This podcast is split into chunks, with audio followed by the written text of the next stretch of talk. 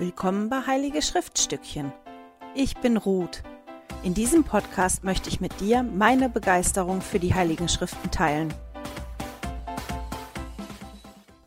Hallo ihr Lieben, schön, dass ihr wieder mit dabei seid. Heute geht es um Lehre und Bündnisse 129 bis 132. Die sind total voll und sehr komplex, deswegen steigen wir direkt ein.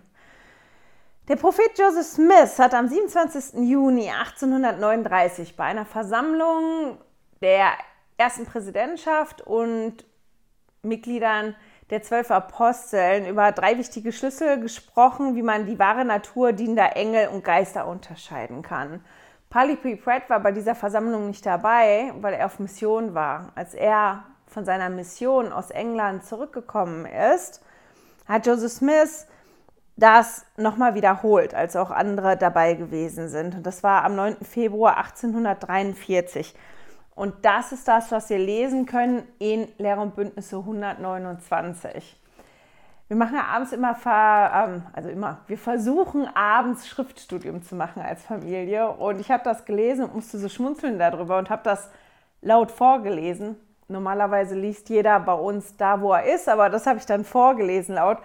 Und wir haben halt dann diskutiert darüber, warum böse Geister sich immer auf die Art und Weise verhalten, die da drin stehen. Und warum die denn nicht dazugelernt haben und dass das ja irgendwie komisch ist. Und in dem Moment hatte ich auch keine Antwort und, und keiner wusste eine Antwort, warum das so ist. Weil wir haben gedacht, naja, die gibt es ja auch schon eine ganze Weile.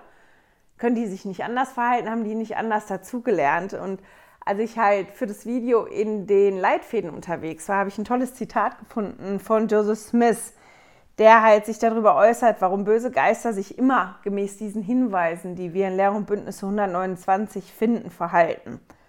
Er hat gesagt, es hat den Einschein, als ob böse Geister ihre Grenzen, Beschränkungen und Gesetze haben, von denen sie beherrscht und gelenkt und als ob sie um ihr künftiges Schicksal wissen. Also es gibt anscheinend wirklich auch Gesetze und Beschränkungen, nach denen die handeln müssen und das scheint eine zu sein.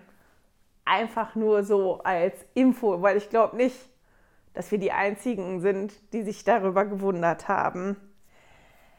Lehre und Bündnisse 130 und 131 sind ein bisschen anders als gewohnt. Und das liegt daran, dass Joseph Smith ja mit seinem Sekretär unterwegs gewesen ist. Der Sekretär, der hieß zu dem Zeitpunkt William Clayton. Und der begleitet halt Joseph Smith und schrieb ganz oft auf, wenn Joseph Smith Belehrungen gemacht hat. Wie zum Beispiel hier auch. Der hat bei einem Mittagessen oder bei einer Zusammenkunft bestimmte Dinge gesagt und der Sekretär hat das halt aufgeschrieben. Und Lehrer und Bündnisse 130 und 131 sind diese Mitschriften, die dann halt parat gemacht worden sind, damit die veröffentlicht werden können. Und so sind die bei uns dann halt auch gelandet in Lehre und Bündnisse 130 und 131. Und das sind zwei ganz, ganz tolle Kapitel, die extrem voll sind mit lauter tollen Lehren und Erkenntnissen. Boah, Entschuldigung. Der Joseph Smith, der hat teilgenommen bei einer Fallkonferenz im April 1843. Und auf dieser Fallkonferenz hielt Orson Hyde vom Kollegium der Zwölf Aposteln eine Predigt und legte eine Schriftstelle aus. Als die dann später beim Mittagessen waren, das lese ich vor. Beim Mittagessen sagte der Prophet zu Elder Hyde, er werde an seiner Predigt etwas berichtigen. Elder Hyde erwiderte, das wird dankbar aufgenommen. Orson Hyde hatte am Vormittag in seiner Ansprache oder in seiner Predigt die Schriftstelle Johannes 14, Vers 23 falsch ausgelegt. Er hat die so ausgelegt, wie er das früher gelernt hat. Und Joseph Smith hat ihn halt dann da berichtigt. Und das finden wir in Lehre und Bündnis 130, aber auch noch andere Lehren. Und wenn man guckt in Lehre und Bündnis 130 und 131, ich habe mir wirklich diverse Punkte aufgeschrieben von den Dingen, die man lernen kann. Jetzt ist es für die von uns, die schon lange Mitglied sind oder vielleicht auch in der Kirche groß geworden sind, dass wir in den Kapiteln lesen, in den Zweien und, und wahrscheinlich denken, ja, kenne ich, kenne ich auch, kenne ich auch. Aber für die, die neu dazugekommen sind und die Kirche später kennengelernt haben und auf jeden Fall für die Mitglieder damals der Kirche waren die Sachen, die in den Kapiteln stehen, neu und großartig. Die waren wirklich großartig, die waren begeistert. Wir lernen da zum Beispiel, was bei der Auferstehung mit hervorkommt, wie wir Segnungen erlangen, wie der Vater im Himmel und Jesus und der Heilige Geist beschaffen sind. Wir lernen davon, dass in, im celestialen Reich es drei Reiche gibt und was wir brauchen, um in den höchsten Reich, in das höchste Reich einzutreten. Wir lernen, dass die gesellschaftlichen Beziehungen, die hier vorhanden sind, auch dort vorhanden sein werden. Wir lernen noch etwas über Engel und so weiter. Also es ist wirklich, diese Kapitel sind wirklich voll von Lehren. Die sind aber auch komplex. Also man muss teilweise genau lesen. Und da werden wieder Bilder benutzt, die für uns nicht so ganz gängig sind. Und auf zwei der Sachen möchte ich eingehen. Und bevor ich das mache, wollte ich einfach noch mal so eine Anmerkung machen. Bei solchen Kapiteln oder auch generell, aber speziell bei solchen Kapiteln, die so voll sind oder wo Wörter auftauchen, die ich nicht kenne oder Bilder, die mir nichts sagen, ist es wirklich, wirklich hilfreich, in die Fußnoten reinzugucken. Man hat ja dann immer einen kleinen Buchstaben daneben stehen. Man hat in den Schriften das hier unten auf der App, braucht man da nur draufklicken, dann geht das auf, das kann man dann lesen. Und die Fußnoten, die, die leiten einen entweder zu anderen Schriftstellen oder hinten in den Schriftführer. Und das kann extrem hilflich sein. Ist nicht immer, aber hier zum Beispiel war das so. Und auf zwei Sachen, wo ich hängen geblieben bin und wo ich dann zum Beispiel hinten nachgelesen habe im Schriftenführer, möchte ich hier eingehen. Und das eine ist der Vers 9 in Lehr und Bündnisse 130. Da steht, diese Erde wird in ihrem geheiligten und unsterblichen Zustand kristallgleich gemacht werden und wird für die Bewohner, die darauf wohnen, ein Urim und Tumim sein, wodurch alles ein tief, tiefer stehendes Reich betrifft oder alle Reiche einer niedrigen Ordnung, denen die darauf wohnen, offenbar sein wird. Und diese Erde wird Christus gehören. Und ich habe den halt wirklich gelesen gedacht, aha, also die Erde wird kristallgleich sein was soll das jetzt bitte heißen? Und für die Bewohner wird es dann wie Urum und Tumim, okay, das waren die Steine, die Joseph Smith geholfen haben, zu übersetzen und Offenbarung zu bekommen. Aber was heißt das jetzt, wenn die Erde das für die Bewohner sein wird? Und tatsächlich, den Satz, den ich am klarsten fand, war der letzte. Und diese Erde wird Christus gehören. Dieses Kristallgleich, das ist eine Beschreibung von, von Johannes, jetzt wollte ich nichts Falsches sagen. Und in dem Seminarleitfaden habe ich total tolles Zitat gefunden von Brigham Young, genau über dieses Bild, was Johannes benutzt und was auch Joseph Smith dann hier benutzt.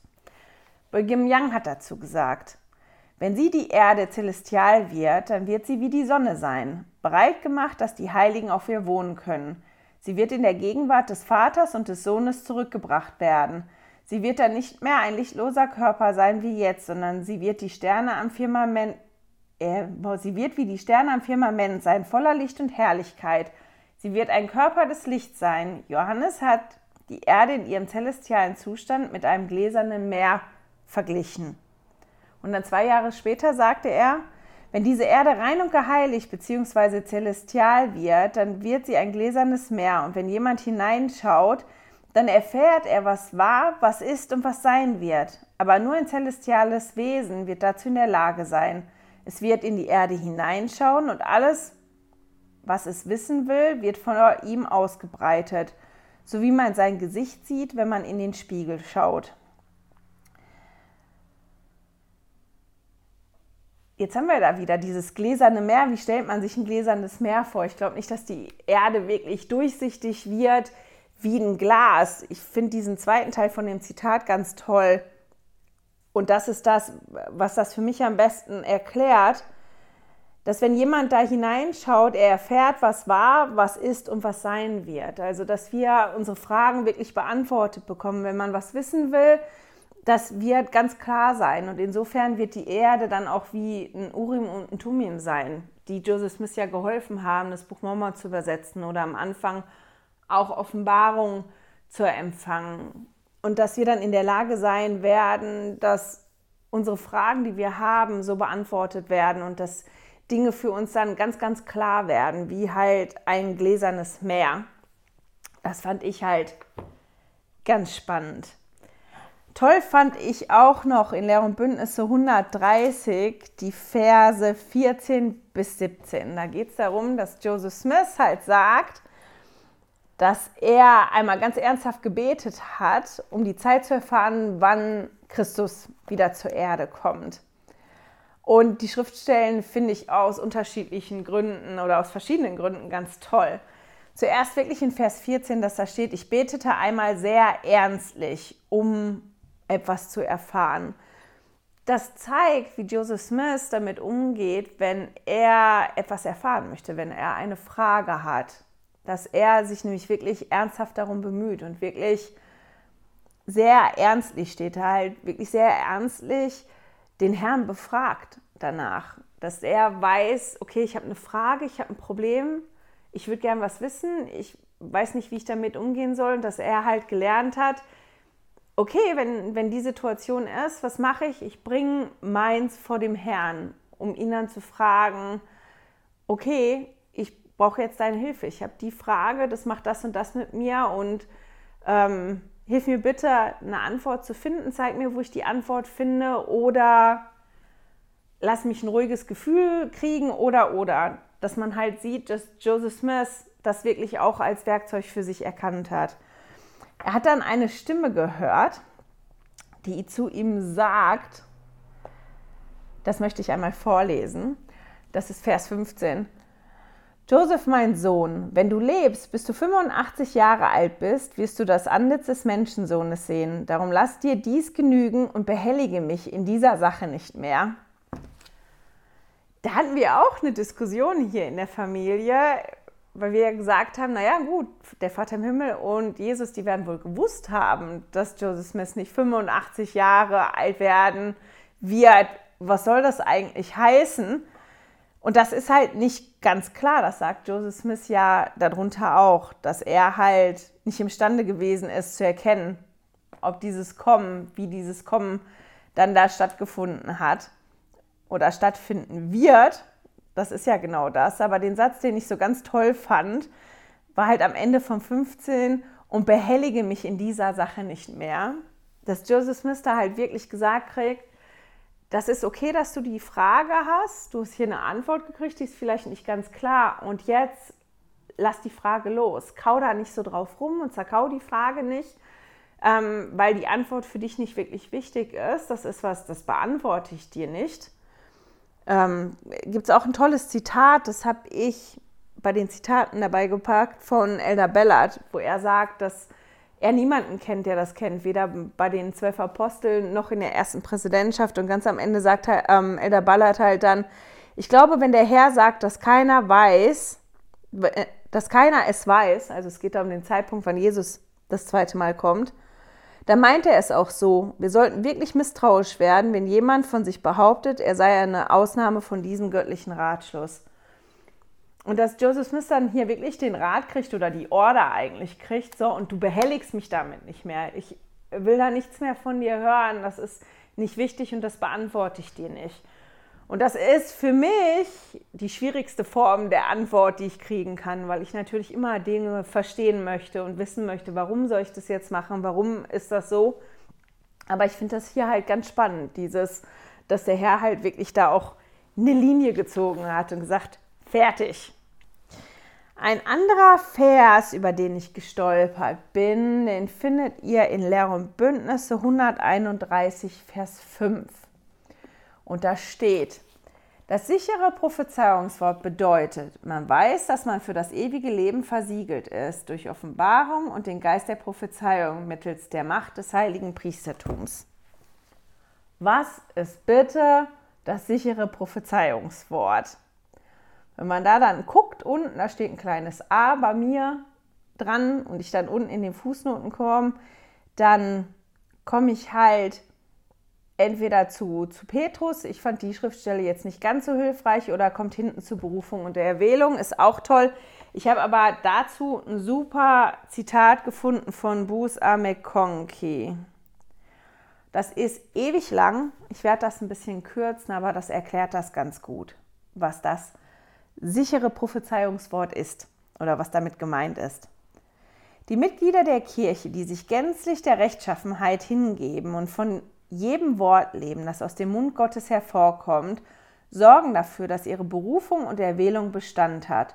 Das heißt, sie erhalten das sichere Prophezeiungswort, was bedeutet, dass der Herr ihnen schon während ihres Erdenlebens ihre Erhöhung aufs Haupt siegelt. Jetzt muss ich mal hüpfen da. Joseph Smith hat erklärt, nachdem jemand Glauben an Christus hat, von seinen Sünden umgekehrt und zur Vergebung seiner Sünden getauft wird und durch Händeauflegen den Heiligen Geist empfängt, der der erste Tröster ist, dann möge er sich beständig vor Gott demütigen, nach Rechtschaffenheit hungern und dürsten und nach jedem Wort Gottes leben, so wird der Herr bald zu ihm sagen, Sohn, du sollst erhöht werden. Wenn der Herr ihn dann gründlich geprüft hat und findet, dass der Mensch entschlossen ist, ihm unter allen Umständen zu dienen, dann wird der Mensch erfahren, dass seine Berufung und Erwählung Bestand hat. Dann wird er das Recht haben, den anderen Tröster zu empfangen. Wenn jemand diesen letzten Tröster empfängt, so wird er erleben, dass Christus ihm erscheint und die Visionen des Himmels werden ihm eröffnet. Und dann sagt Buches A. Mekonki wieder, demnach bedeutet das sichere Prophezeiungswort, wie es auch der Prophet sagte, man weiß, dass man für das ewige Leben versiegelt ist durch Offenbarung und den Geist der Prophezeiung mittels Macht des heiligen Priestertums. Das ist genau das, was ja in Vers 5 steht. Also diejenigen, die vom Herrn so begünstigt werden, sind von jeder Art von Sünde und Gotteslästerung versiegelt, ausgenommen die Lästerung gegen den Heiligen Geist und das Vergießen unschuldigen Blutes. Das bedeutet also, dass ihre Erhöhung sicher ist, dass ihre Berufung und Erwählung Bestand hat und dass sie von der Fülle von Gottes Gesetzen, dass sie den boah, dass sie der Fülle von Gottes Gesetzen gehorcht und die Welt überwunden haben. Und dann sagt er ganz unten noch, es sollte uns klar sein, dass diese Segnungen nicht automatisch zur celestialen Ehe gehören. Die Segnungen, die einem Paar in Verbindung mit einer celestialen Ehe verheißen werden, berufen auf anschließende Treue der Beteiligten. Also dieses sichere Prophezeiungswort ist eigentlich nur eine Umschreibung oder ein Wort dafür, dass Menschen, die extrem rechtschaffen gewesen sind, schon auf der Erde wissen, dass sie die Erhöhung erlangt haben, weil sie bewiesen haben, dass sie wirklich allen Geboten folgen und die wirklich geprüft worden sind. Und die wissen das, dass das für die schon sicher ist, außer die lästern den Heiligen Geist oder begehen einen Mord. Jetzt sind wir bei Lehre und Bündnisse 132 und da höre ich immer, ach ja, das ist das Kapitel, da geht es über die Mehrehe. Und es stimmt, da geht es um die Mehrehe oder Vielehe oder Polygamie, je nachdem, wie man das benennen möchte. Ich habe das Kapitel jetzt in Vorbereitung für das Video das erste Mal seit Jahren wieder gelesen und als ich das gelesen habe, habe ich gedacht, ja, es geht da drin um viel eher, aber das ist eigentlich nur ein Teil. Und für mich gar nicht der wichtigste Teil, sondern es geht da drin sogar noch um viel, viel mehr. Oder nicht sogar noch, sondern es geht darin um, um viel, viel mehr. Und im Prinzip beantwortet Lehrer und Bündnisse 132 zwei Fragen, die Joseph Smith gehabt hat. Als Joseph Smith 1831 an der inspirierten Übersetzung der Bibel gearbeitet hat, ist denen natürlich aufgefallen, dass es vor allem im, Alten Testament Propheten und Könige gab, die, oder Patriarchen, Abraham war ja ein Patriarch, nicht ein König, die mehrere Frauen gehabt haben. Und der wollte wissen, wie der Herr die, die Mehrehe dieser Männer rechtfertigt. Und der hat auch parallel noch eine Frage gehabt zu einer Schriftstelle in Matthäus 22, Vers 30, wo es um die Ehe nach dem Tod geht. Also wie sieht die Ehe nach dem Tod aus? Aus verschiedenen Materialien weiß man, dass die Dinge, die man lesen, oder ein Großteil der Dinge, die wir lesen in Lehre und Bündnis 132, Joseph Smith schon vorher bekannt gewesen sind, dass er die schon gewusst hat, dass er die aber nicht aufgeschrieben hat. Das hat ganz, ganz verschiedene Gründe. Ähm, unter anderem, dass es da ja auch um die Mehrehe geht und als die angefangen haben, dieses Gebot wirklich zu leben und das umzusetzen, was der Herr von denen wollte, lief das ziemlich heimlich. Und das ist halt so gelaufen, weil die ja genug Ärger gehabt haben und den Führern natürlich bewusst gewesen ist, wenn, wenn das öffentlich wird, dass wir nach diesem Gebot leben, was wir da bekommen haben, dann gibt das mit unseren Mitbewohnern drumherum einen riesen Ärger und es wird Probleme geben, die es ja dann auch gegeben hat. Das kam ja dann auch, als das dann klar geworden ist. Und Joseph Smith wollte das am Anfang auch nicht leben. Also es gibt da wirklich einige Gründe und das war auch der Grund, warum Joseph Smith das nie aufgeschrieben hat, weil das wirklich nicht ähm, so öffentlich war. Das ist weitergegeben worden, immer an vertrauenswürdige andere Mitglieder. Joseph Smith ist aber dann hingegangen, hat das aufgeschrieben und das ist das, was wir jetzt lesen können in ähm, Lehre und Bündnisse 132. Als ich das gelesen habe und es ja um die Frage geht, war mein erster Gedanke, vor allem bei den ersten Fragen,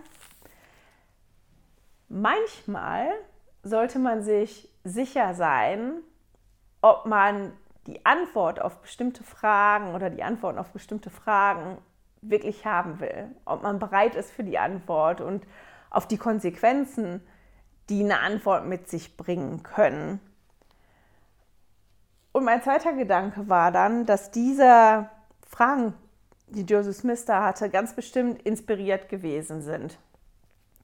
Und so ein bisschen in, in die Ecke von meinem ersten Gedanken geht halt auch der Herr. Und das möchte ich gerne vorlesen. Im ersten Vers lesen wir ja von von den Fragen, die er hat, oder von der Frage, die er hat, vor allem zu den, zu den vielen Frauen von Abraham, Isaak, Jakob und so weiter. Und dann lesen wir ab Vers 2. Das ist 2 bis 4, lese ich jetzt mal vor. Siehe ja, siehe, ich bin der Herr dein Gott und werde dir, was diese Sache betrifft, Antwort geben. Darum bereite dein Herz vor, die Weisung zu empfangen und zu befolgen, die ich im Begriff bin, dir zu geben.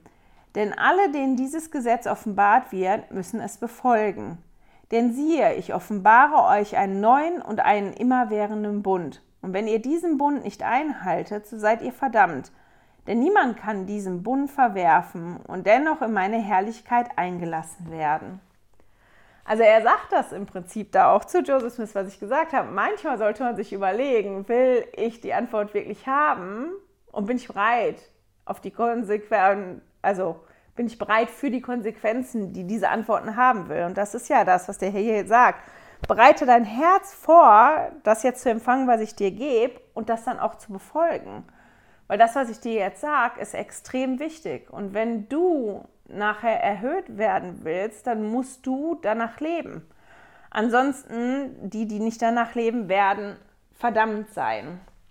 Und genau auf dieses Wort möchte ich jetzt einmal eingehen bevor wir weitergehen oder bevor ich weitergehe. Wenn wir das lesen, verdammt, dann werdet ihr verdammt sein. Das hört sich so hart an, oder? Dann werdet ihr verdammt sein. Quasi, dann werdet ihr in der Hölle schmoren. Diesen Beigeschmack hat das doch, oder? Wenn man das hört. Aber wenn man sich dann mal wirklich damit beschäftigt, was soll dieses Verdammtsein denn bedeuten und anfängt, die Schriftstellen ein bisschen wie anders zu lesen, dann wird das viel klarer. Bei dem Wort ist auch ein kleines B vorne dran. Ich sage ja, Fußnoten. Und wenn man dann runter hüpft, bei 4, dann sieht man, dass man hinten im Schriftenführer unter Verdammnis nachgucken soll. Und das machen wir jetzt auch, weil das nämlich ganz spannend ist, mal das wirklich nachzulesen. Und hinten im Schriftenführer steht unter Verdammnis Verdammnis ist der Zustand, worum, worin man in seinem Fortschritt angehalten ist und wo einem der Zugang zur Gegenwart Gottes und seiner Herrlichkeit verwehrt ist. Verdammnis gibt es in unterschiedlichen Graden. Alle, die nicht die, nicht die Fülle der celestialen Erhöhung erlangen, werden in, einer gewissen, werden in einem gewissen Umfang in ihrem Fortschritt und ihren Möglichkeiten beschränkt. Und in diesem Maß werden sie verdammt sein. Und wenn man dann die Schriftstelle liest, ist das doch schon total anders, oder? Weil das ist das, was er sagt. Ich gebe euch einen neuen und immerwährenden Bund und alle, die nicht eintreten wollen in den Bund und die sich nicht daran erhalten wollen, die können Fortschritt machen bis zu einem gewissen Punkt und an einem, einem bestimmten Punkt hört es dann einfach auf. Da werden die eingeschränkt sein und die werden nie in meine Gegenwart kommen. Und das ist mit diesem verdammt gemeint. Jetzt dreht es sich unglaublich viel um diesen neuen und immerwährenden Bund in der Bündnis 132. Deswegen würde ich da auch noch mal nach hinten hüpfen in den Schriftenführer. Der Herr erklärt den neuer, neuen und immerwährenden Bund, vor allem in den Versen 4 bis 7. Aber manchmal finde ich das einfacher, wenn ich sowas erklärt kriege in unserer modernen Ausdrucksweise. Und deswegen möchte ich das euch vorlesen, nicht aus den Schriftstellen da, sondern hinten aus den Schriftenführer, was der neue und immerwährende Bund ist. Die Fülle des Evangeliums Jesu Christi. Er ist jedes Mal neu, wenn er nach einer Zeit des Abfalls vom Glauben erneut offenbart wird. Er ist in dem Sinne immerwährend, dass er Gottes Bund ist und man sich seiner in jeder Evangeliumszeit erfreuen konnte, wenn die Menschen bereit waren, ihn zu empfangen. Den neuen und immerwährenden Bund wurde von Christus durch den Propheten Joseph Smith den Menschen auf der Erde wieder offenbart.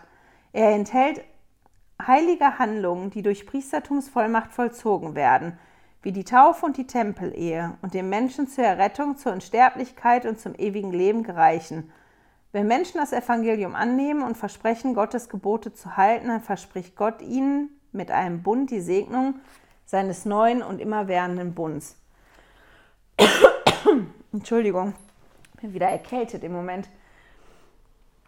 Und für mich dreht sich Lehre und Bündnisse 132 hauptsächlich um, um diesen neuen und immerwährenden Bund, den wir bekommen, damit wir erhöht werden können. Also dreht sich Lehre und Bündnisse 132 eigentlich um unsere Erhöhung. Es geht in diesem Kapitel darum, wie können wir erhöht werden? Wie können wir zum Vater im Himmel zurückkommen? Wie können wir werden wie der Vater im Himmel?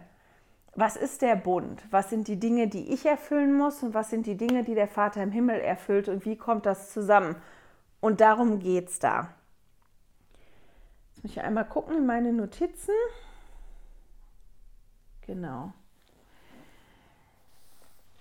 der Herr macht das hier ziemlich klar, wie wir zum Vater im Himmel kommen. Und ich finde das ganz spannend, dass er da wirklich so sehr klar ist. Unter anderem lesen wir das in den Versen 11 und 12. Und werde ich euch etwas, ja, ich fange an in 10, 10 bis 12.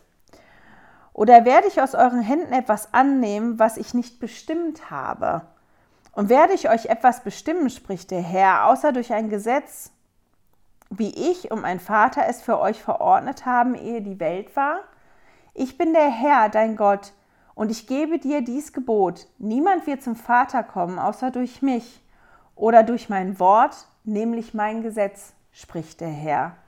Das heißt, wir kriegen hier nochmal ganz klar gesagt, keiner von uns kommt zum Vater im Himmel, außer durch Jesus, außer durch sein Wort und sein Gesetz. Und in Vers 11 lesen wir, dass das Gesetz schon gewesen ist, bevor die Welt gewesen ist. Also das ist schon da gewesen die ganze Zeit. Und wir kommen nur zum Vater im Himmel, wenn wir uns daran halten. Das ist das, was er da auch nochmal ganz klar sagt. Wir können Fortschritt machen, wir können laufen, aber wir, wir kommen halt immer nur an gewisse Punkte, wenn wir bestimmte Bedingungen nicht erfüllen.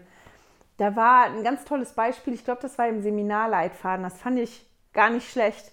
Haben gesagt, stell mal vor, du beschließt, du möchtest deine Handschrift verbessern. Die ist nicht schön, du möchtest deine Handschrift verbessern. Und um das zu machen, gehst du hin und gehst jeden Tag fünf Kilometer laufen. So, das machst du jetzt drei Monate und dann guckst du dir deine Handschrift an. Wie hat sich dann deine Handschrift verbessert? Gar nicht, weil wenn ich fünf Kilometer laufen gehe, ich vielleicht fitter werde, das aber mit meiner Handschrift gar nichts zu tun hat. Um bestimmte Dinge zu erreichen, muss man bestimmte Dinge tun. Wenn ich meine Handschrift verschönern möchte, dann muss ich das auch üben. Das ist was, was so in meine Hand übergehen muss. Und das erreiche ich nicht da, dadurch, dass ich laufen gehe. Dadurch, dass ich laufen gehe, erreiche ich was anderes. Und, und um zum Vater im Himmel zurückzukommen, müssen wir bestimmte Dinge erfüllen. Und um die geht's. Der Herr sagt hier zum Beispiel in den Versen 13 und 14, dass zu ihm nur das kommt, was von ihm ist. Und er bezieht sich dann auf die Ehe, weil Joseph Smith hat ja eigentlich, eigentlich die Frage gehabt, okay, wie rechtfertigst du, dass die so viele Frauen gehabt haben? Und die Art und Weise, wie der Herr darauf antwortet, finde ich halt total spannend, weil der erstmal gar nicht darauf eingeht, sondern der quasi jetzt diesen neuen und immer werdenden Bund einführt und den so entfaltet und den genau erklärt. Und erst nachdem er den erklärt hat und die Grundlage gelegt hat, kommt er wieder zurück zu dieser Ausgangsfrage und erklärt, wo da drin das seinen Platz hat. Und hier in den Versen 13 und 14 sagt er halt, dass nur die Dinge, die von ihm kommen, dann auch in Ewigkeit ähm, Bestand haben. Und in Bezug auf die Ehe, dass wenn halt ein Mann und eine Frau heiraten, weltlich heiraten, das für jetzt Bestand hat, aber nicht für nach dem Tod weil das nicht das ist, was von ihm gekommen ist. Und er erklärt dann ab Vers 15, meine ich, genau, wie die Bedingungen aussehen in Bezug auf die Ehe. Also was vom neuen und immerwährenden Bund sind die Punkte in Bezug auf die Ehe, damit die Ehe Bestand hat, auch nachdem wir gestorben sind. Und das sind im Prinzip drei Punkte, die könnt ihr lesen, jetzt muss ich mal gucken, in Vers 18 und 19. Das ist, dass Mann und Frau heiraten durch das Gesetz des Herrn und in den neuen und immer werdenden Bund eintreten. Und dass dieser Bund vom Heiligen Geist auf sie gesiegelt wird. Und zwar durch einen Priestertumsträger, der die Macht und die Schlüssel dafür hat. Und dann drittens, dass sie nachher in dem Bund verbleiben und nicht den Heiligen Geist lästern und keinen Mord begehen. Das steht da auch drin, fand ich sehr toll. Und er beschreibt dann auch nachher die Segnung, die da drauf liegen. Also er sagt, halt vorher erklärt er das. Ihr bekommt den neuen und immerwährenden Bund. Und ihr müsst, das, ihr müsst das erfüllen. Um in das höchste Reich zu kommen, um erhöht zu werden, müsst ihr gesiegelt sein aneinander. Also Mann und Frau müssen gesiegelt werden aneinander von einem Priestertumsträger, der die Macht und Schlüssel dafür hat. Und sie müssen im Bund verbleiben. Und das, was passiert, ist, dass wir nicht nur einen Bund eingehen mit unserem Partner, mit unserem Ehepartner, sondern quasi den Vater im Himmel noch mit ins Boot holen. Also ich mache den Bund nicht nur mit meinem Partner, sondern ich mache den Bund ja auch mit dem Vater im Himmel, meinem Partner auch. Das gibt ja dieses quasi dieses Dreieck, der Vater im Himmel, ich, mein Partner und wir drei sind verbunden durch diesen einen Bund und versprechen uns gegenseitig bestimmte Dinge und da liegen auch Segnungen drauf. Und der David Butler hat da einen Kommentar darüber gemacht. Ich gucke ja mal die Don't Miss This Video und da habe ich so überhaupt nicht drüber nachgedacht, aber das stimmt. Und er hat gesagt, dass er total froh ist, dass er und seine Frau den himmlischen Vater mit in den Bund geholt haben, quasi mit ins Boot geholt haben, weil eine Ehe an sich ja schon schwierig genug ist. Das ist ja nicht immer einfach. Ist ja nicht immer Friede, Freude, Eierkuchen, so eine Beziehung zu führen. Und dass er total froh ist, dass er den Vater im Himmel mit im Boot hat, als Hilfe und als Unterstützung und als Linie, wo man so lang gehen kann. Und den Gedanken fand ich halt ganz, ganz toll. Wir lesen dann noch, was für Segnungen da drauf liegen. Wir lesen, dass dass, dass dann wir Throne ererben werden, Throne, Reiche, Gewalt, Mächte und Herrschaften, dass wir ähm, erhöht werden und diese Herrlichkeit komplett sein wird und wir uns weiter fortpflanzen können und dass wir wie Götter sein werden. Das liest man in 1920 und auch in 26. Und das sind wahnsinnig große Segnungen. Ich finde, die sind fast überwältigend, wenn wir darüber nachdenken. Aber wir bekommen da halt schon ganz klar gesagt, wenn du das ererben willst und wenn du so werden willst, wenn du werden willst wie Gott, dann wird man ja quasi auch zu einem Gott, dann ist das das, was du, du machen musst. Das ist eine Bedingung davon. Das heißt, ähm, du musst gesiegelt werden, damit du das erreichen kannst. Jetzt habe ich einen Artikel gelesen, das ist ja eine schwierige Kiste, weil was passiert mit denen, die hier im Erdenleben nicht gesiegelt werden? Und ich rede nachher kurz darüber, wie die da so ein bisschen mit umgegangen sind am Anfang von, von der Gründungszeit. Aber, und ich habe das Zitat vergessen rauszusuchen und ich habe es jetzt auf die Schnelle nicht gefunden. Aber es wird ja öfter von den Kirchenführern gesagt, und da kommt halt dieses Vertrauen, was wir dann haben müssen. Wenn wir halt einfach nicht die Möglichkeit gehabt haben, hier auf der Erde jemanden kennenzulernen, an den wir uns siegeln lassen konnten, wenn wir gar nicht die Möglichkeit haben zu heiraten, wir das aber getan hätten, wenn wir die Möglichkeit gehabt hätten, dann ist das genauso in Ordnung. Und der Vater im Himmel wird dafür sorgen, dass, dass das nachher richtig kommt. Und ein Vers, der so ein bisschen in die Richtung, also nicht in die Richtung geht, aber der in diese Richtung geht, dass wir halt vertrauen, dass dieses Vertrauen zum Vater im Himmel und zu Jesus wirklich wichtig ist, ist für mich Lehrer und Bündnis 132, die Verse 23 und 24. Da steht, aber wenn ihr mich in der Welt empfangt, dann werdet ihr mich erkennen und werdet eure Erhöhung empfangen, damit, wo ich bin, auch ihr sein werdet. Das sind die ewigen Leben, den allein weisen und wahren Gott zu erkennen und Jesus Christus, den er gesandt hat. Ich bin es. Empfangt darum mein Gesetz. Und ich finde das total toll, weil da ja so ein schönes Versprechen dabei ist. Wenn ihr das macht, ist ja dieses Wenn dann, ne? wenn ihr dann das macht, dann werdet ihr da sein, immer da sein, wo ich auch bin. Und ich finde die Verheißung fantastisch. Ich finde, das ist eine ganz, ganz große Verheißung. Aber was bedeutet das denn, Jesus zu erkennen und ihn zu empfangen? Und ihn zu erkennen und zu empfangen ist für mich persönlich Raum für ihn in meinem Leben zu machen, wirklich Räume zu schaffen und die auch einzuplanen. Wirklich die Zeit zu planen, wann lese ich denn in den Schriften? Und, und Zeit zu planen, ich brauche das, vielleicht braucht ihr das nicht ich brauche das, weil sonst ist der Tag vorbei und ich habe es nicht gemacht und dann ist zu müde.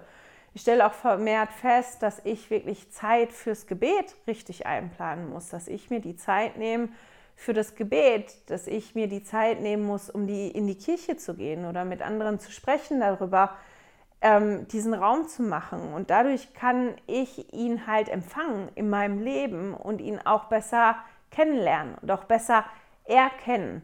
Ist das jetzt vom Vater im Himmel und Jesus? Ist das der Heilige Geist, der mir jetzt gerade das Gefühl gibt? Oder was ist das? Dass ich ihn wirklich richtig erkennen lehre. Und dann ist ja auch da die Verheißung, dass, dass wenn ich das übe und die Bedingungen des Gesetzes erfülle, dass ich dann die Erhöhung empfangen werde und dass ich dann da bin, wo auch Jesus sein wird. Das ist das ja. Für mich total wichtig ist halt, wenn ich jemanden gut kenne, und das habe ich ja schon mal gesagt auch, ich glaube, das habe ich sogar schon mehrmals gesagt, je besser ich jemanden kenne und weiß, was er kann, was er macht und ob ich mich auf ihn verlassen kann, desto größer ist ja auch mein Vertrauen auf ihn. Und beim Vater im Himmel ist es genauso wichtig. Je besser ich ihn kenne und erkenne und, und je besser ich kommunizieren kann mit dem und weiß, ich kann mich darauf verlassen, desto größer ist mein Vertrauen. Und das ist wichtig, wenn es schwierig wird.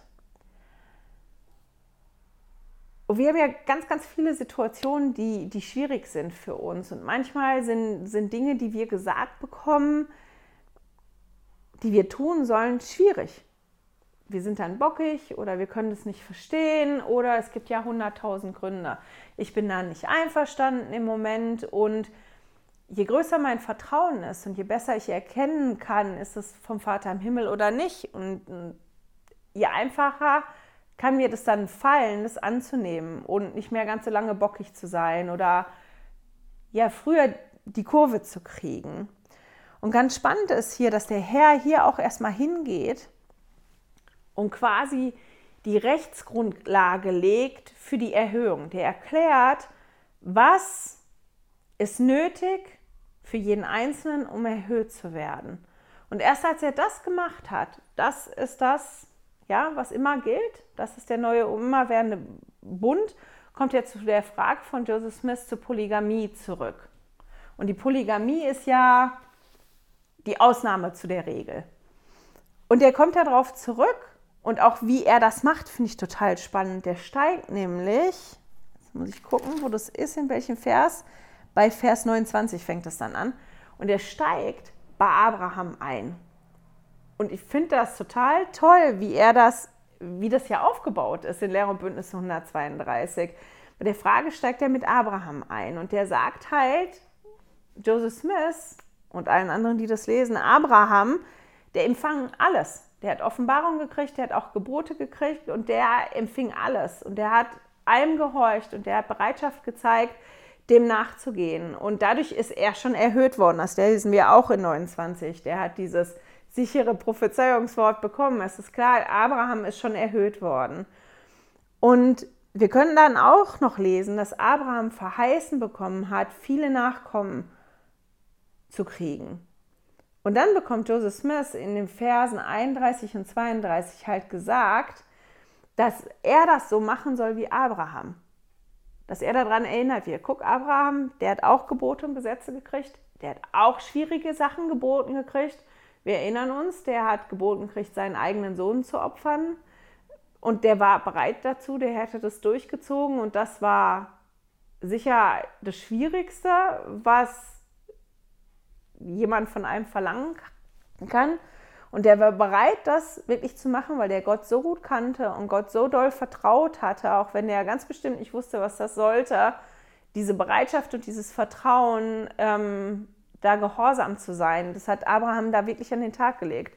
Und Joseph Smith bekommt halt gesagt, du sollst es machen wie Abraham.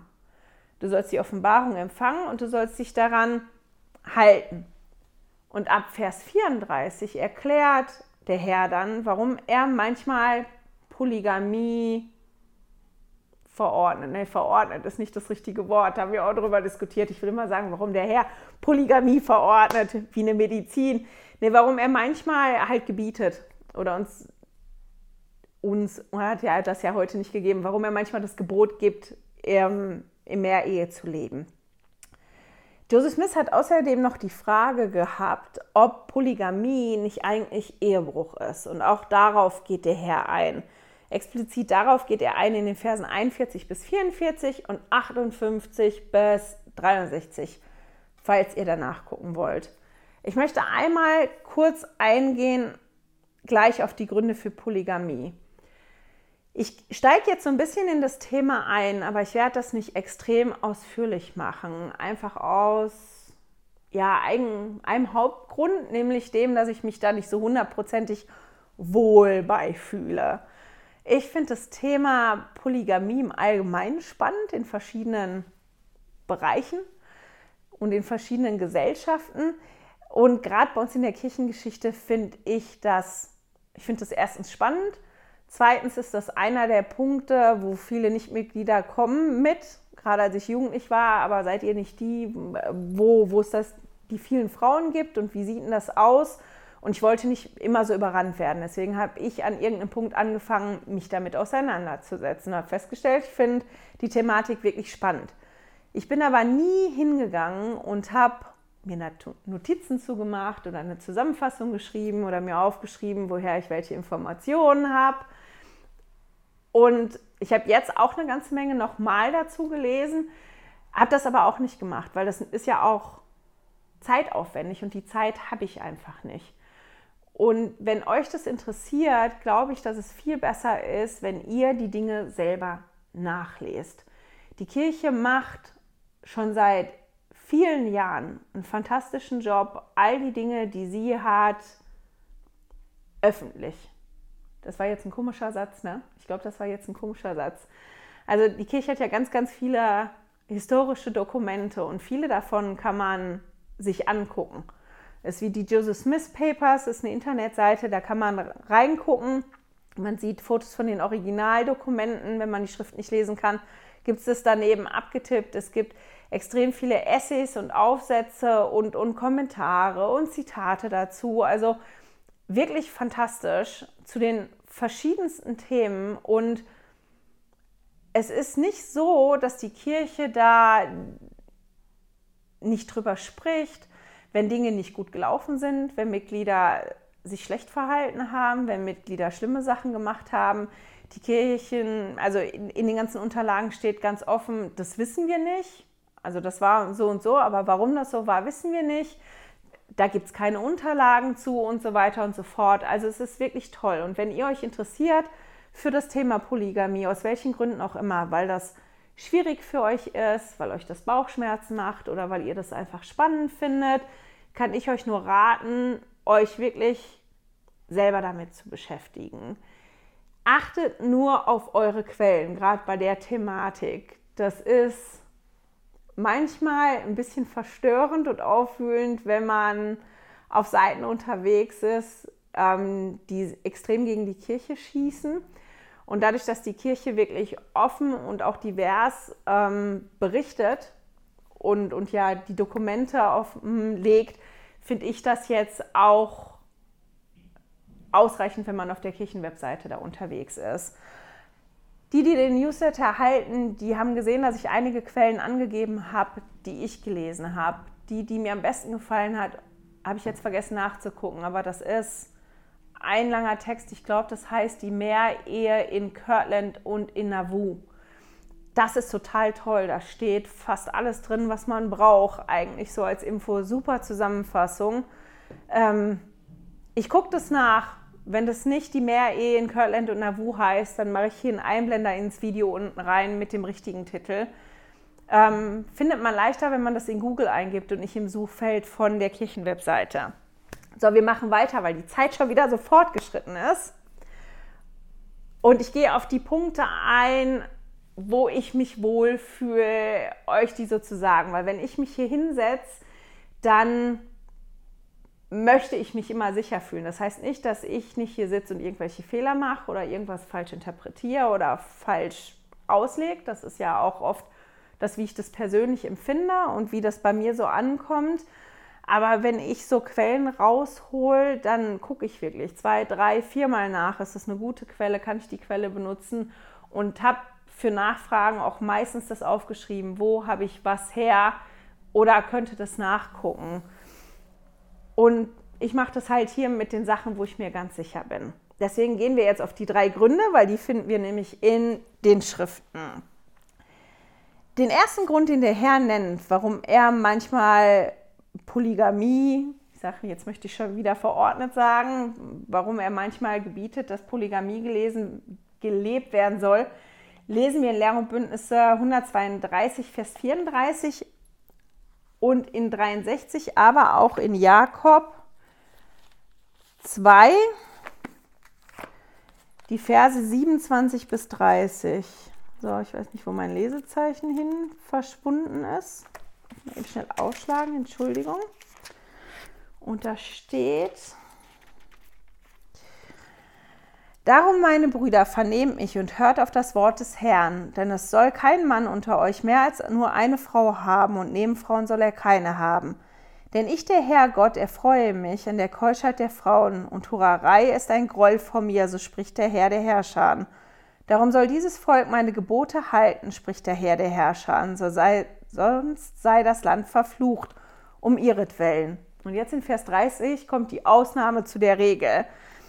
Denn wenn ich, spricht der Herr der Herrscharen, mir Nachkommen erwecken will, so werde ich es meinem Volk gebieten, sonst aber soll es auf dies alles hören. Also, wenn der Herr möchte, dass es mehr Nachkommen gibt, dass sein Volk mehr Nachkommen hat, viele Nachkommen hat, dann kann es sein, dass er das Gebot gibt, viel Ehe zu leben, wie das ähm, gewesen ist im Alten Testament teilweise und wie das gewesen war, ist zur Anfangszeit unserer Kirche. Und das war auch so. Es gibt heute noch extrem viele Nachkommen von Polygamie, polygamen in, in unserer Kirche. Gerade in Amerika gibt es da ganz, ganz viele Mitglieder, die abstammen von solchen Familien. Und das war halt so, dass es wirklich viele Kinder gegeben hat und dass dieses Volk, die Familien dadurch schnell gewachsen sind. Einen anderen Grund, den nennt er in der Bündnisse 132 in dem Vers 40 und 45. Und Vers 40 möchte ich einmal vorlesen. Ich bin der Herr dein Gott und ich habe dir, mein Knecht Joseph, eine Aufgabe bestimmt. Und stelle alles wieder her, bitte um was du willst, und es wird dir gegeben werden, gemäß meinem Wort. Joseph Smith hat sich ganz am Anfang quasi geweigert, das umzusetzen. Er wusste das ja schon seit 1831. Es gab einen ersten Versuch in Kirtland, der war nicht so toll und, und der hatte da gedanklich wirklich richtig Schwierigkeiten, das umzusetzen, was natürlich jeder von uns verstehen kann. Und der hat halt wirklich auch Order gekriegt. Du sollst das jetzt leben und du sollst das umsetzen. Du weißt das schon so lange. Also los. Und einer der Gründe, und der war mir, einer der Gründe, der mir nicht so geläufig war, war halt wirklich, damit die Wiederherstellung komplett ist. Damit alles, stelle alles wieder her. Damit alles wiederhergestellt wird. Das ist ein Teil, den gab es schon, der gehörte schon damals dazu und der musste auch einmal wiederhergestellt werden. Das ist zwar die Ausnahme zu der Regel, aber diese Ausnahme gehört halt dazu. Das gehört dazu und deswegen muss das wiederhergestellt werden. Also los, mach das. Und dann einen anderen Punkt, und den habe ich vorher noch nie gehört, so in Klassen oder so, der wäre mir gar nicht so bewusst. Den finden wir in Vers 51. Und zwar in der zweiten Hälfte. Und ab da möchte ich auch vorlesen. Denn ich habe es getan, spricht der Herr, um euch alle zu prüfen, wie ich es mit Abraham getan habe, und damit ich aus eurer Hand ein Opfer fordern kann, durch Bündnis und Opfer. Das heißt, der Herr sagt halt wirklich, ich mache das unter anderem auch, um euch zu prüfen. Und halt wirklich, das sagt er ja auch vorher, das ist das, was ich gelesen habe, ich gebe euch das Gesetz und ich verlange kein Opfer. Jetzt muss ich überlegen, wie ich das sage, dass ich das nicht falsch sage. Ich lasse das jetzt mal, weil ich würde das jetzt schräg formulieren. Also der sagt ja hier wirklich, ich möchte euch prüfen, wie ich Abraham geprüft habe und damit ich aus eurer Hand ein Opfer fordern kann. Weil ich gebe euch ja Segnungen und ich möchte, dass ihr euch an mein Gebot haltet und ich möchte sehen, seid ihr bereit, auch was zu opfern dafür, euch daran zu halten.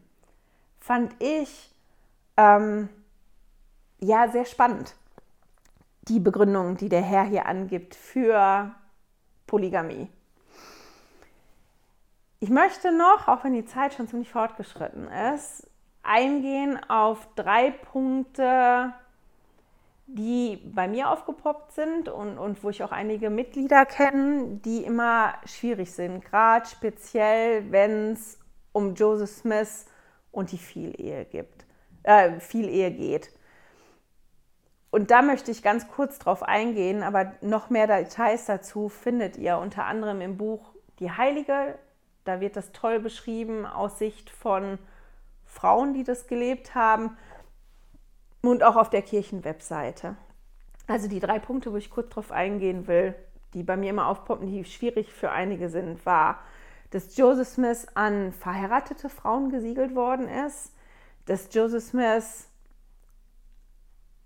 an sehr junge Frauen gesiegelt war und dass Emma von einigen der Siedlungen und der anderen Frauen nichts gewusst hat möchte mal auf das erste eingehen, dass Joseph Smith gesiegelt war an verheiratete Frauen. Das stimmt und das waren einige. Ich habe vergessen, wie viel. Ich hatte die Zahlen nachgeguckt, aber ich habe sie mir nicht angeguckt. Der hat eine ganze Menge Frauen gehabt, Joseph Smith, an die er gesiegelt gewesen ist. Und um das zu verstehen mit den verheirateten Frauen, muss man einen Punkt wissen. Damals gab es quasi zwei Arten gesiegelt zu werden. Entweder für Zeit und Ewigkeit, das ist das, was wir heute ja auch kennen, also für jetzt, dass wir jetzt hier verheiratet sind, und für in alle Ewigkeit. Und es gab damals aber noch die Variante, nur für die Ewigkeit gesiegelt zu werden, gar nicht für die Zeit. Und man kann in Unterlagen sehen, dass diese Frauen, die schon verheiratet gewesen sind und an Joseph Smith gesiegelt worden sind, die waren ja schon verheiratet. Es gibt keine Unterlagen darüber, die aussagen, dass Joseph Smith mit denen zusammengezogen wäre oder dass es da irgendeine Form von Zusammenleben gegeben hätte, sondern die sind alle bei ihren Männern geblieben. Warum haben die das gemacht, die Frauen? Einer der Gründe, die angegeben wird in verschiedenen Quellen und der für mich auch ganz logisch ist, ist, die haben ja jetzt erfahren, dass es wichtig ist, um erhöht zu werden, gesiegelt zu sein. Und ein Teil der Frauen war halt wirklich verheiratet mit Nichtmitgliedern.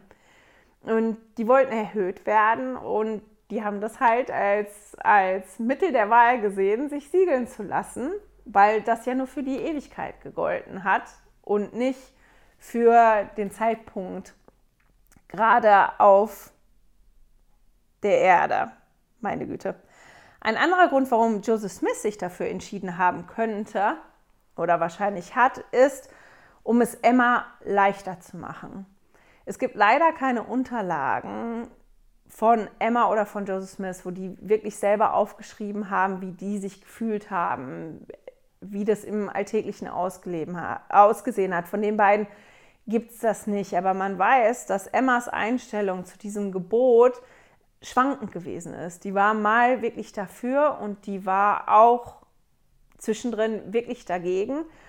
Und es war nicht einfach. Für beide nicht und für alle anderen auch nicht. Wir dürfen, wenn wir uns mit dem Thema beschäftigen, nicht vergessen, dass das Gebot ja nicht mit einem Handbuch gekommen ist. Die haben nicht ein Handbuch bekommen, wo Punkt für Punkt drin stand, so machst du das jetzt, so machst du das jetzt, so machst du das jetzt und das abhaken konntest, sondern die haben das Gebot bekommen, das zu leben und wie so oft gibt der Herr das Gebot und, und er überlässt es uns, uns auszuklamüsern quasi, wie funktioniert das denn am besten? Es ist wie mit dem Tempel. Ich gebe euch das Gebot, einen Tempel zu bauen, aber wie ihr das jetzt haargenau finanziert und wie ihr das gebacken kriegt, guckt mal, weil in dem Prozess wir ja auch viele Dinge lernen. Und wenn wir das so vorgekaut kriegen, ja, so viel wegfällt. Aber gerade in dem Punkt war das natürlich schwierig. Und Emma, ähm, ja, für Emma war das nicht einfach und das war sicher eine Variante, wo Joseph Smith gedacht hat, das ist ganz bestimmt leichter für Emma, weil das ja nicht das heute beeinträchtigt, sondern das halt für später ist. Der dritte Punkt ist um ewige Querverbindungen herzustellen. Und das muss ich einmal kurz erklären. Wenn wir heute einander gesiegelt werden, ist das ja eigentlich quasi so, das kann man sich wie von oben nach unten vorstellen, hauptsächlich. Meine Eltern sind aneinander gesiegelt, meine Schwestern und ich, wir sind im Bund geboren worden. Das ist ja wie so darunter, das geht nach unten. Jetzt habe ich geheiratet, das ist eine Querverbindung, die dazukommt. Ich bin gesiegelt worden im Tempel, das ist eine ewige Querverbindung. Meine Kinder werden im Bund geboren oder sind im Bund geboren worden, die sind da drunter. Also das geht hauptsächlich nach unten. Und es gibt natürlich schon so Verbindungen und Vernetzungen, sehen wir ja, wenn wir heute Genealogie machen, aber zu dem Zeitpunkt damals war das ja ganz neu. Wow, man kann auf Zeit und Ewigkeit aneinander gesiegelt werden. Beziehungen, Ehe, die kann für ewig sein. Familien können eng beieinander sein auf ewig. Und das hat ja alles erst angefangen. Und die wollten halt dieses Netz knüpfen quasi und nicht nur so nach unten knüpfen, sondern auch in die Breite, also diese Querverbindung herstellen. Und das wurde gemacht teilweise von den Familien, ja, damit die Familien enger miteinander verbunden sind, damit die Familien auch ewig miteinander verbunden sind, genau darüber, über diese Siedlung. Das war auch einer der Gründe. Jetzt möchte ich auf den zweiten Grund eingehen, dass Joseph Smith an sehr junge Frauen gesiegelt war. Auch da die Erinnerung, wenn wir uns mit Geschichte beschäftigen, müssen wir mal aufpassen, Ereignisse in der Geschichte, nicht nur in unserer Kirchengeschichte, sondern generell, nicht zu bewerten mit unserem, mit unserem Bewertungsstandard heute. oft gucken wir da drauf und das geht so automatisch. Mit unseren Gegebenheiten und Gefühlen und wie das gängig ist heute, bewerten wir das, wie das da gelaufen ist. Und die Bedingungen da waren aber ja ganz andere. Die jüngste Frau, an die Joseph Smith gesiegelt worden ist, war 14. Und das war damals legitim. Also das war wirklich legal. Das war nicht illegal. Das war zwar nicht ganz üblich, dass so junge Mädchen geheiratet haben, aber es war legal und es war nicht total unüblich. Jetzt kann man in keinen Unterlagen sehen, dass da wirklich eine Beziehung stattgefunden hat, bevor die älter gewesen sind. Ich habe ein Zitat gefunden oder ein Ding gefunden. Das war aber dann nachher in Utah, dass ähm, Brigham Young gesagt hat, dass da nichts stattfinden darf, bevor die Frauen nicht 18 sind. Also man weiß, dass da keiner sexuellen Beziehungen stattgefunden haben mit den jungen Mädchen. Und man weiß auch, dass Joseph Smith die, die Väter gefragt hat oder gesprochen hat mit den Eltern von den Frauen oder den Verwandten von den Frauen, denen er einen Antrag gemacht hat. Und dass er alle Frauen aufgefordert hat, sich selber hinzuknien und zu beten, um Zeugnis zu bekommen von, von diesem Gebot und von dem, dass das jetzt richtig ist und, und dass die wirklich an ihn gesiegelt werden sollen. Also es ist nicht so, wie wir da heute hingucken, Mann, da haben irgendwelche Jugendlichen, der war mit irgendwelchen Jugendlichen ähm, verheiratet, die viel jünger gewesen sind als er. Also nicht ganz so. Der dritte Punkt, und das ist der, ähm, wo ich mal am meisten haken bleibt für mich, ist, dass Emma von vielen dieser Siedlungen nichts wusste. Wie ich gerade schon gesagt habe, für Emma war dieses Gebot wirklich richtig schwierig. Und das kann ich voll nachvollziehen. Das können viele von uns.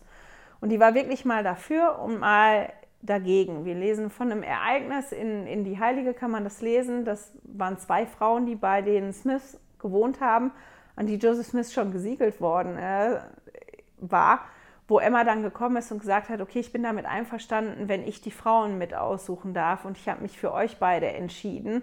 Und die beiden jüngeren Frauen sich dann gefragt haben, Hä, wir sind ja schon an den gesiegelt, weißt du da nichts von? Und die dann quasi nochmal an Joseph Smith gesiegelt worden sind.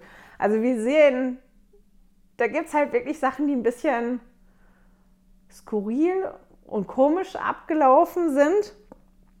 Und Joseph Smith hat aber da ja wirklich zwischen den Stühlen gesessen. Das war nicht nur schwierig für Emma, die Joseph Smith sehr geliebt hat, sondern auch für Joseph Smith, der ja seine Emma sehr, sehr geliebt hat, der aber vom Herrn gesagt gekriegt hat, durch einen Engel, der vor ihm gestanden hat mit einem Schwert, wenn du das jetzt nicht lebst und es nicht ordentlich machst, dann bist du verdammt. Du sollst das wieder herstellen, du sollst es umsetzen, du sollst das machen.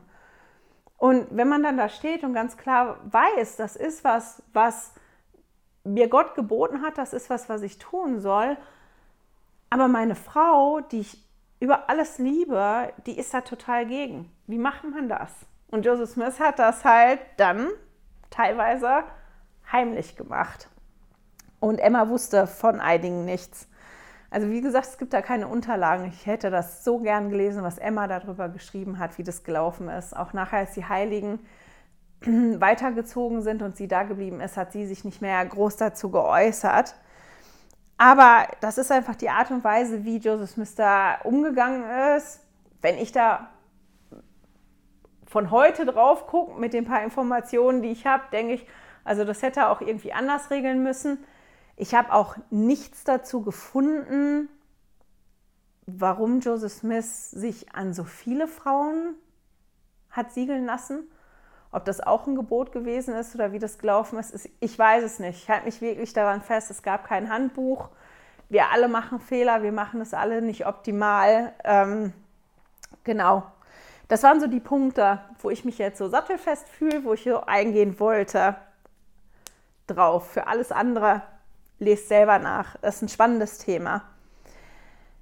Was nehme ich mit aus den Kapiteln? Das ist so das, was ich mich gefragt habe ich nehme mit, dass ich total dankbar bin für den Vater im Himmel, dass der das für mich möglich macht, so zu werden wie er. Und dass ich extrem dankbar dafür bin, dass die Beziehung, die ich heute hier habe auf der Erde, dass die Bestand haben können später. Und dass, wenn ich mich auf mich selber konzentriere, weil das finde ich wichtig, weil wir alle Familienmitglieder haben, die sich anders entscheiden. Ja, jeder von uns hat Entscheidungsfreiheit und wie ich gerade gesagt habe, jeder macht Fehler, auch Propheten machen Fehler, ähm, ich mache Fehler, meine anderen machen, meine Liebsten machen Fehler. Ähm, und an irgendeinem Punkt kann ich das nicht beeinflussen, was meine Liebsten machen oder nicht machen. Aber ich kann beeinflussen und mich konzentrieren auf mich selber und kann gucken, dass ich alles dafür tue, dass ich die Bedingungen in Anführungszeichen, nicht in Anführungszeichen, dass ich die Bedingungen erfülle, dass ich ins celestiale Reich kommen kann und dass ich erhöht werden kann. Das ist das, was ich in der Hand habe und ich bin dankbar dafür, dass der Vater im Himmel mir Werkzeuge an die Hand gegeben hat, wie ich das erreichen kann und Möglichkeiten gegeben hat, ja, so zu werden wie er. Was ich auch noch mitnehme, ist eine unglaubliche Dankbarkeit für die Opferbereitschaft der ersten Mitglieder, weil dieses Gebot umzusetzen war alles andere als einfach. Das ist am Anfang wirklich heimlich gelaufen, ja, aus guten Gründen, weil es halt Schwierigkeiten gegeben hätte. Und es gab dann Schwierigkeiten und auch im Zusammenleben, im Alltäglichen. Das ist ja, ich glaube, knapp 50 Jahre lang gelebt worden. Es gab viele Schwierigkeiten da im, im Zusammenleben. Ich stelle mir das schwierig vor, das Zusammenleben zu viert ist hier schon manchmal nicht einfach. Wenn ich mir dann vorstelle, da sind noch viel, viel mehr Beteiligte, ähm, nee, nicht einfach. Auf ganz, ganz vielen Ebenen nicht. Und dass die aber bereit gewesen sind, ähm, ja, das wirklich zu leben, dass die so ein Vertrauen in den Vater im Himmel hatten und wie ich das vorher in den Versen hatte, dieses Platz zu machen für den Vater im Himmel in meinem Leben und den zu erkennen. Dass die erkannt haben und bereit waren, das zu erkennen, das ist ein Gebot von Gott. Und auch wenn das jetzt gerade für mich schwierig ist und wenn ich Opfer bringen muss, bin ich bereit, das jetzt umzusetzen und das zu leben. Und wenn man sich Berichte anguckt, dann liest man natürlich von den Schwierigkeiten, aber man liest auch davon, dass die viel eher viele Segnungen gebracht hat, dass die viele Segnungen gebracht hat. Die Familien waren sehr, sehr eng zusammengeschweißt, auch die Mitglieder. Das war eine zusammengeschweißte Gesellschaft, dadurch, dass die so verbunden gewesen sind. Also da, da lagen auch wirklich viele Segnungen drauf. Wir werden wahrscheinlich damit nicht mehr konfrontiert werden, aber wir haben trotzdem andere Probleme. Jeder von uns wird an den Punkt kommen, wo, wo, wo es weh tut und wo es wirklich Opfer verlangt, den Geboten und den Gesetzen vom Vater im Himmel zu folgen und, und in dem neuen und immerwährenden Bund drin zu bleiben. Und dann brauchen wir dieses Vertrauen und diese Fähigkeit, den Herrn zu empfangen und zu erkennen in unserem Leben, ähm, ja, damit wir da durchhalten können. Und damit wir dann wirklich zum Vater im Himmel zurückkommen können. Und mit den Gedanken schicke ich euch in die Woche. Ich hoffe, wir hören und sehen uns nächste Woche wieder. Hey, danke fürs Zuhören. Dieser Podcast ist die Audiospur von meinem YouTube-Video. Wenn du mich also nicht nur hören, sondern auch sehen möchtest, findest du mich auf YouTube unter Heilige Schriftstückchen. Melde dich auf www.heiligeschriftstückchen.ch für meinen Newsletter an und erhalte Zitate und Links passend zu jeder Episode. Außerdem findest du mich auf Facebook und Instagram, auch unter Heilige Schriftstückchen. Auf Instagram allerdings mit UE statt mit Ü.